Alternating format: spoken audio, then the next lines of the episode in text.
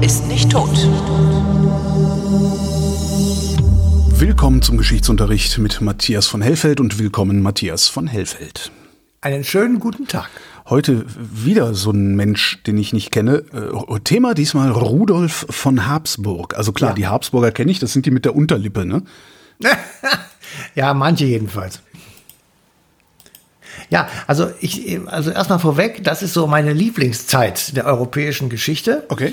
Da ist richtig was los, ähm, da klärt sich vieles, da sind äh, wichtige Entscheidungen gefallen und ähm, die Quellenlage ist so, dass man nicht so ganz genau weiß, ob das alles wirklich stimmt, was wir uns hier so erzählen, weil viele Lücken da sind und ähm, so, aber es ist eben doch schon so viel da, dass man sagen kann, nein, also das wird schon so ungefähr gewesen sein. Wo, wo, wo sind wir denn jetzt gerade? Ja, das sage ich dir Ach, jetzt. Wir sind, Entschuldigung, wir, wir sind Mitte, Ende des 13. Jahrhunderts. Uh, ich hätte Ja. jetzt gedacht eher sowas wie mm, Mitte 19. oder so. Okay. Nein, da gibt's ja genug Akten. Das ist ja kein Ja, ja, Problem. eben, darum war ich so verblüfft. Ich habe das doch schon mal gesagt, das The Dark Ages, das dunkle Mittelalter, das ist nicht deswegen dunkel, weil man sich da so viel verprügelt hat, sondern weil es so wenig Quellen gibt. Ja. Und weil da so viele Dinge noch im Dunkeln sind. Und äh, das 12., 13. Jahrhundert, das gehört ja noch gerade so dazu. Und äh, da ist die Quellenlage schon etwas besser, muss man sagen. Und wir wissen da auch schon ein bisschen mehr. Und Rudolf von Habsburg, und deswegen beschäftigen wir uns mit ihm, wurde 1273 zum römisch-deutschen König gewählt. Und er ist der Begründer der berühmten und großen und wichtigen und einflussreichen Habsburger Dynastie, deren Sprösslinge bis zum Jahr 1806 mit ganz, ganz wenigen Unterbrechungen auf dem Stuhl des deutschen Kaisers saßen. Und darum glauben Sie hätten heute immer noch irgendwelche Ansprüche, ne? Nein, nein, warte. Okay. Beziehungsweise auf dem Stuhl des römisch-deutschen Kaisers. Und bevor wir jetzt uns mit Rudolf von Habsburg beschäftigen, möchte ich gerne eine Sache erklären. Ähm, das kann sich auch der Herr Gauland mal überlegen. Ähm, es wird immer gesagt, dass es römische Kaiser bzw. römisch-deutsche Kaiser waren. Von mir aus auch deutsch-römische Kaiser, aber niemals deutsche Kaiser. Weil nämlich mit Absicht und Bedacht vermieden wurde, aus dem Konglomerat von vielen kleinen Einzelterritorien, die sich in der Mitte Europas befanden, wo wir heute Deutschland finden, ein deutsches Reich zu machen. Dieses deutsche Reich wurde zuerst formuliert von Karl dem Großen, kann man sagen, aber auch er war ein römischer Kaiser. Ja, wichtig, römischer Kaiser. Danach kam der zweite große römische Kaiser, das war Otto der Große, der wurde 972 gekrönt. Und dann gab es ein deutsches Reich 1871. Und das dritte Reich heißt deshalb drittes Reich, weil Hitler meinte, er würde jetzt das dritte große deutsche Reich kreieren. Also erst Karl oder Otto, dann Bismarck und dann Hitler. So, also es gibt keine deutschen Könige oder Kaiser bis zum Jahr 1871. Da muss der Gauland noch 800 Jahre warten, bevor sein Quatsch Ja, stimmt, aber, aber Gauland, Gauland mit seinen 1000 Jahren deutscher Geschichte, die obendrein noch erfolgreich gewesen sein soll, was auch völliger Blödsinn ist, weil Geschichte ist nicht erfolgreich oder nicht erfolgreich. Ähm, man kann eine Schlacht gewinnen oder verlieren, aber Geschichte ist nicht erfolgreich. Das ist vollkommen Humbug und schwachsinnig. Ähm, Jedenfalls, äh, das kann man so eben nicht sagen, dass es also äh, so eine lange deutsche Geschichte gibt. Ähm, es gibt eine Geschichte, an denen die Deutschen teilgenommen haben, tatsächlich in der Mitte ihres Kontinents. Und um auch eine weitere äh, gern genommene Variante der, der Missverständnisse aufzugreifen, diese Deutschen, ja, als Begriff gibt es so auch eigentlich nicht, weil sie sind im Grunde genommen ein Sammelsurium von allem, was hier rein und rausgelaufen ist. Und zwar von ganz links, sage ich jetzt mal, Portugal, Spanien bis nach ganz rechts, Russland und noch weiter dahinter. Also Aber Deutsch alles- geredet haben sie doch eigentlich ja, alle, sie- jetzt unterschiedliche Sie haben natürlich auch. nach einer gewissen Zeit, also da kann man zum Beispiel die Straßburger Eide nehmen, das war 18, 1832, Mhm. hat sich eine Sprachtrennung ergeben zwischen dem, was wir heute Französisch nennen und dem, was heute Deutsch ist. Mhm. Also Tedesca und Romana sozusagen, das waren äh, dann Sprachen und man stellt das daran fest, dass die eigentlich zu einem Reich gehörenden Soldaten sich nicht mehr gegenseitig verstanden haben, sodass ihre Könige in der jeweils der Sprache des anderen einen Eid vorgelesen haben. Und damit war klar, okay, der König der anderen Deutschen da hinten oder Franzosen oder Franken oder was immer du zu denen sagen willst, der spricht meine Sprache, das heißt, ich verstehe ihn, wir, wir prügeln uns nicht mehr. Ja. ja? So. Und es gibt halt Historiker, die sagen, da entsteht so, sozusagen allmählich eine Trennung des Deutschen vom Französischen. Aber das ist jetzt sprachlich gemeint. Ja. Und natürlich wird sich daraus aus irgendwann auch kulturell etwas ergeben. Und selbstverständlich gibt es heute starke Unterschiede zwischen Frankreich und Deutschland. Ist ja keine Frage. Aber sozusagen, äh, wir sind seit tausend Jahren ein deutsches Volk. Das ist einfach Käse. Ja, das, mhm. das funktioniert so nicht. Also kommen wir zurück zu Rudolf von Habsburg, der 1273 zum römisch-deutschen König gekrönt wird. Das ist aus vielerlei Hinsicht ein wirklich bemerkenswertes ähm, Datum und eine bemerkenswerte Entscheidung. Denn vorher, also bevor dass dieser Rudolf auf den Thron gehievt wurde, ähm, ging es tatsächlich, kann man wirklich sagen, in Deutschland ziemlich drunter und drüber. Es gab wie immer die Konflikte zwischen den Fürsten, also den Territorialherren, den heutigen mhm. Ministerpräsidenten und dem Kaiser, dem Bundeskanzler. Ja, also es ging immer darum, was kriege ich, wenn du was haben willst? Was kannst du uns geben? Kompromiss. Kompromissbildung ist das. Genau. Was, was kannst du uns geben, wenn wir akzeptieren, dass wir mit dir gemeinsam einen Kreuzzug machen? Ja. Zum Beispiel. Ja. So. Und äh, insofern äh, war wirklich richtig wild was los. Ein, ein ganz wichtiges Datum ähm, ist, dass 1250 Friedrich II. gestorben ist, der berühmte Barbarossa, mhm. ähm, der äh, die Herrschaft der Staufer beendete. Also der ist, ähm, nein, nicht Entschuldigung, nicht Barbarossa, Friedrich II. Entschuldigung. Ähm, okay, ja, man kommt ist, ja auch durcheinander bei den ganzen Ja, man kommt wirklich mit den ganzen Friedrichs. also, der Friedrich II. ist der aus Sizilien. Der ist mhm. ähm, 1250 äh, gestorben und damit endet sozusagen die Herrschaft der Staufer und es beginnt ein totales Gefeite um den deutschen römisch-deutschen Königsstuhl. Mhm. Also wer wird jetzt eigentlich ähm, Chef sozusagen von den Jansen? Moment, du, du, du hast gerade gesagt 1250 und äh, äh, Rudolf von Habsburg ist erst 1273 intronisiert ja, ja, worden. Das ja, heißt, sie haben sich wirklich ein Vierteljahrhundert auf die Köppe, äh, die Köppe Ja, Moment, Moment, Moment, das war noch viel besser. Also okay. sie, die, da sitzen dann, du kannst dir das vorstellen, da kommen dann alle zusammen, ja, die Oberen, die Herrscher und mhm. sagen, äh, jetzt müssen wir aber also einen neuen sozusagen wählen. Dann spielt der Papst mit. Der Papst hat immer äh, gesagt, ich will dabei sein, wenn es darum geht, einen König oder einen Kaiser dazu bilden, sozusagen ein römisch ist ja klar, dass er dann davon betroffen ist, deutschen König. Mhm. Zumal, wenn ich den hinterher zum Kaiser krönen soll, dann muss ich also schon auch mit dabei sein. Wir erinnern uns kurz zuvor, also kurz zuvor ist natürlich historisch gesprochen, aber es sind 150 Jahre oder sowas, äh, ist der Investiturstreit zu Ende gegangen, wo es genau darum ging, wer ist eigentlich der Herrscher über diese Welt, der Papst oder der König? Also die weltliche Macht oder die geistliche Macht. Mhm. Das heißt, du musstest immer noch mit dem Papst dich rumstreiten, um, ob der nun denjenigen, den du da haben willst, ähm, sozusagen, ob der akzeptiert wird. Und in dieser Gemengelage findet etwas statt, was man das Interregnum nennt.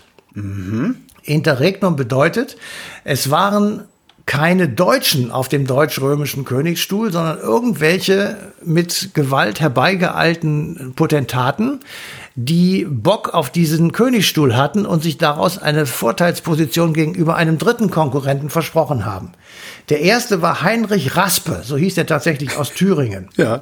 Der zweite war Wilhelm von Holland. Mhm. Und in der 1257, also sieben Jahre nach der Freiwerdung dieses Stuhls, sitzen Alfons von Kastilien und Richard von Cromwell auf dem Königsstuhl. Zwar Richard von Cromwell? Ist das so ist das. Mit Oliver, Beide. Ist der mit Oliver Cromwell verbannt, ver, verwandt? Das ist äh, von Cromwell ist ja nur die Bezeichnung, wo er herkommt, aber das so. wird schon wird schon so sein, ja. Okay. Also das kann ich dir jetzt ehrlich gesagt nicht sagen. So, also, jetzt haben wir auf einmal zwei Leute, auf die, die, die sich sozusagen gegenseitig noch bekämpfen. Ja, die also, der eine will den anderen irgendwie platt machen. Ähm, und sie gegenseitig anerkennen tun sie sich auch nicht. Also es ist auf jeden Fall eine ziemliche Katastrophe. Mhm. Und 1272 stirbt dieser Richard von Cromwell. Aber Gregor X., der ist damals zu der Zeit Papst, verweigert Alfons von Kastilien die komplette Anerkennung. So langsam verliere ich den Überblick, aber mach mal weiter. Ja, das ist eine, deswegen nennt man das Interregnum, also eine Zwischenzeit sozusagen, wo im Grunde genommen keiner auf dem Königsstuhl saß und das alles ins Chaos zu driften drohte. Ja. So. Und äh, es hätte aufgelöst werden können, wenn Gregor der Zehnte gesagt hätte, okay, Alfons von Kastilien, du bist jetzt mein Mann und wir wählen oder wir akzeptieren, dass du ähm, der römisch-deutsche König bist und ich mache dich zum Kaiser, hätte man ja sagen können. Ja. ja? So. Und das passiert aber nicht. Also haben dann die Fürsten gesagt, okay, da müssen wir jetzt neu wählen. Wir sind im Jahr 1272. Mhm. Also setzen sie sich zusammen und haben die Auswahl äh, zwischen dem König von Frankreich, dem König von Böhmen und irgendeiner Nase, die möglichst wenig Macht hat. Ja. Jetzt überleg mal, was das für eine entscheidende Wahl ist. Wirklich mal einfach Augen zu und sich das vorzustellen. 1273 wird der französische König deutsch-französischer, deutsch-römischer König und später Kaiser. Damit ist das alte Karlsreich ja, wieder zusammengeführt. Unter einer Königskrone, nämlich der der Franzosen. Die europäische Geschichte bis zum heutigen Tage hätte einen völlig anderen Gang genommen. Völlig. Es hätte den Gegensatz, wenn diese Herrschaft Bestand gehabt hätte, was man natürlich nicht weiß. Nehmen wir es mal an. Dann wäre der Gegensatz Deutschland-Frankreich so nicht entstanden. Er wäre vielleicht anders entstanden, weiß man nicht. Aber es hätte auf jeden Fall eine ganze Menge Kriege nicht gegeben. Dafür Kriege gegen vielleicht Russland, England, andere Großmächte, keine Ahnung. Osmanisches Reich später, keine Ahnung. So, also der französische König wird es nicht. Jetzt nehmen wir die zweite Variante an. Wir nehmen den böhmischen König. Böhmen und der König von Böhmen waren im Mittelalter eine ganz wahnsinnig wichtige Person mit Macht und Einfluss Warum, ausgestattet, warum hört man von dem so wenig? was Böhmen in der Form nicht mehr gibt. Äh, guter Grund, ja, gut. Ja, nee, weil es ist ja Tschechoslowakei gewesen dann und, und äh, teilweise Ungarn und also es ist ja sozusagen untergegangen, aufgegangen in anderen äh, Reichen. Unter anderem eben auch, weil 1273 der König von Böhmen eben nicht römisch-deutscher König wurde. Weil diejenigen, die ihn hätten wählen müssen, haben gesagt, nee, also wenn wir uns jetzt einen von den beiden dahin wählen, dann haben wir einen derartigen Machtprotz da auf dem Stuhl, Ja. gegen den können wir uns nicht mehr durchsetzen. Der ist einfach zu mächtig. Also ist es doch viel klüger, irgendeinen Harry zu nehmen, der so ein bisschen mittelgroß ist. Ja, so sowas wie Baden oder Württemberg oder sowas. Und da sind sie auf Habsburg gefallen, was damals mehr oder weniger Tirol war, aber nicht viel mehr. Okay. Haben den Rudolf von Habsburg gewählt Ja. und haben dann eine, damit eine Entscheidung getroffen, die tatsächlich die europäische Geschichte bis zum heutigen Tage definitiv beeinflusst. Weil der Rudolf von Habsburg hat eine Dynastie kreiert. Er hat extrem klug gehandelt, hat die, die sogenannten Kronlande, also das, was dem Hause Habsburg dann selbst gehörte, massiv erweitert in seiner Regentschaft und ist auf einmal, als er gestorben war, war Habsburg eine bedeutendere, eine sehr viel bedeutendere Mittelmacht als ja, nicht nur, dass sie den Kaiser gestellt haben, sondern sie waren eben auch dann ein, ein Ter- Territorialgebiet, was groß und mächtig war. Und das haben die im Laufe der Zeit immer weiter ausgebaut, sodass Habsburg tatsächlich äh, beginnend bei Rudolf die größte, ähm, ja, ich sag mal, Macht in Europa wurde, bis, also lange Zeit bis 1806. Da ist er dann zurückgetreten, ähm, der entsprechende Kaiser da, zu der Zeit. Aber ähm, er, der Rudolf selber war ziemlich unprätentiös, der war auch ein ziemlicher Partyschreck, weil er wohl wenig getrunken hat und also auch irgendwie sich ansonsten bei den damals so gemachten Witzchen zurückgehalten hat. Ähm, ihn, ihn, was er war ähm, also ein trockener Arbeiter sozusagen Ja. und hat den hat äh, dafür gesorgt, dass eben Habsburg eine eine große ja wichtige europäische Macht wurde und tatsächlich Kriege entschieden hat und Kriege initiiert hat, Kreuzzüge geführt hat und äh, sie verhindert hat und und und. Also ähm, insofern war diese Wahl von Rudolf von Habsburg ähm, extrem wichtig. Und wir haben dann noch, und das ist auch wichtig, zu fragen, wenn du aus einer solchen Wahnsinnsfamilie kommst, die wirklich Dutzende von Kaisern gestellt hat und Königen, ähm, wie, wie benimmst du dich eigentlich heute? Also du bist jetzt die, die Ur-Ur-Ur-Nachfahren von irgend Ja. so einem, ja? Und ähm, das, die Frage beginnt sozusagen nach dem Ende des Ersten Weltkriegs. Die- Das hat ja Ungarn, äh, Österreich-Ungarn mit Deutschland verloren.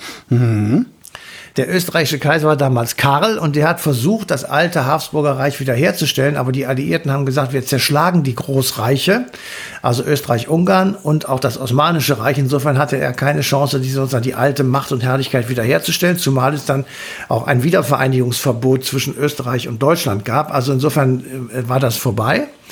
Ähm, und das Gleiche galt natürlich zu allzumal nach dem Zweiten Weltkrieg, wobei Hitler ja ähm, 38 Österreich annektiert hat ähm, und die Alliierten Österreich und Deutschland als einen, einen gemeinsamen agierenden ähm, Kriegsaggressor gesehen haben und eben auch 1945 äh, das Wiedervereinigungsverbot aufrechterhalten wurde und Österreich ja erst 1955 ähm, die Souveränität wiederbekommen hat. Und die Habsburger mussten erklären, dass sie von nun an treue Bürger der Republik sind und sich also sozusagen fernhalten von irgendwelchen monarchistischen Ideen. Und das mhm. haben auch viele von denen unterschrieben, manche nicht, aber die meisten schon. Und der, der dann für uns in unserer Lebzeit so am, am bekanntesten wurde, das war Otto. Otto von Habsburg hat jahrelang im Europaparlament gesessen für die CSU und natürlich.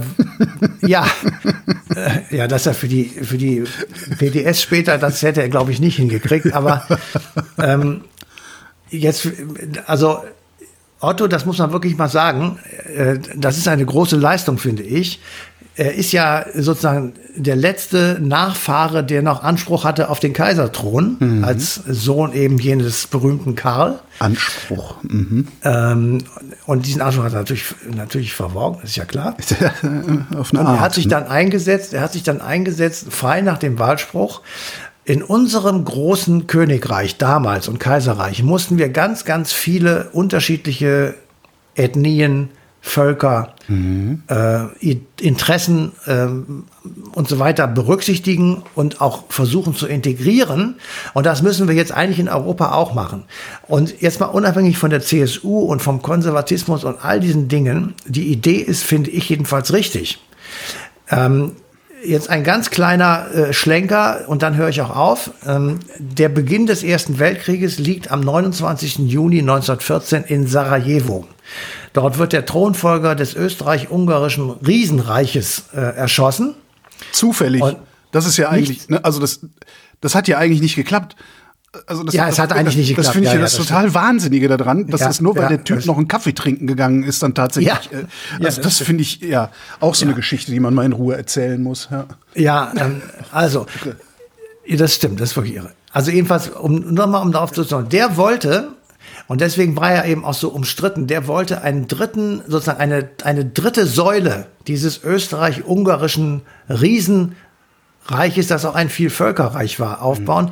nämlich ein slawisches. Also er wollte sozusagen österreich-ungarisch slawisches Großreich bauen.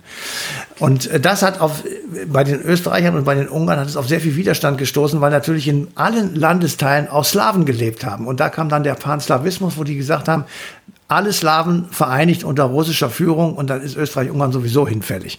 Also, ich wollte nur sagen, die Idee, dass man mit den unterschiedlichen Stämmen und Ethnien und Völkern und Sprachen und Kulturen und Religionen und so weiter eben irgendwie umgehen muss, mhm. das gilt ja für die Europäische Union und damals, als äh, es noch nicht so weit war, für die Europäische Gemeinschaft natürlich selbstverständlich auch. Und insofern fand ich den Schluss von Habsburgs Otto äh, in der EU oder in der EG oder im Parlament sich dafür einzusetzen, so falsch nicht. Ja. Das Problem, was er hat, ist halt äh, das Problem, was wir heute sowieso haben. Es gibt keine gute Begründung mehr dafür, das zu tun. Also damals, also sein, ne, die Habsburger hatten es leicht, die konnten sagen, äh, ihr einigt euch jetzt, weil ich das sage. Heute muss man es äh, lange verhandeln und viele Argumente finden. Und es ist halt nicht, weil Gott mir gesagt hat, dass ich euch das zu sagen habe. Ähm, was ja halt so, auch so, was das Ganze, diese Ansprüche, die die Habsburger ja gerade stellen, auch an den Staat, irgendwelche Entschädigungen für irgendwelche Kunst, die sie sowieso nicht, ne? Also, der, also der Anspruch, den die gerade an den Staat erheben, der basiert ja auf einem vollkommen bescheuerten Weltbild. Das hat ja. damals funktioniert, heute funktioniert das nicht mehr. Und sie tun aber trotzdem so, als hätten die Ländereien irgendwie ihnen rechtmäßig zugestanden. Was nicht, und ja, ja so gesehen hatten sie es leichter. Ja, sie hatten es vielleicht leichter, aber auch damals war es nicht so, dass die alle gesagt haben Ja und Amen, wenn der Kaiser irgendwas erzählt hat. Das ja. stimmt einfach nicht, ja. ähm, sondern die mussten damals tatsächlich auch Rücksicht nehmen. Und es gab, es, es gibt Entscheidungen, die äh, darauf zurückzuführen sind, dass man sagt, wir müssen den Kroaten oder äh, ich, so als eine große Gruppe äh, entsprechend auch das und das geben, damit die zufriedengestellt sind und so weiter. Also das war schon nicht, es ist nicht einfach nur so ein, so ein Drüberregieren gewesen. Ähm, Aber es ist natürlich tatsächlich so, dass die heute sagen, wir haben doch das und das besessen. Warum gehört das jetzt Italien, sage ich mal, ja. oder wem auch immer? Ja, das ist für die schwer zu verstehen. Das ist genauso mit dem Prinz von Preußen, der auch immer noch irgendwie erzählt, was ihm alles gehört. Ähm, das ist äh, das Argument, was du bringst, ist natürlich auf, in vielen Fällen richtig, aber manches eben auch nicht. Da haben mhm. sie es mhm. einfach rechtmäßig bekommen, zum Beispiel durch Heiraten.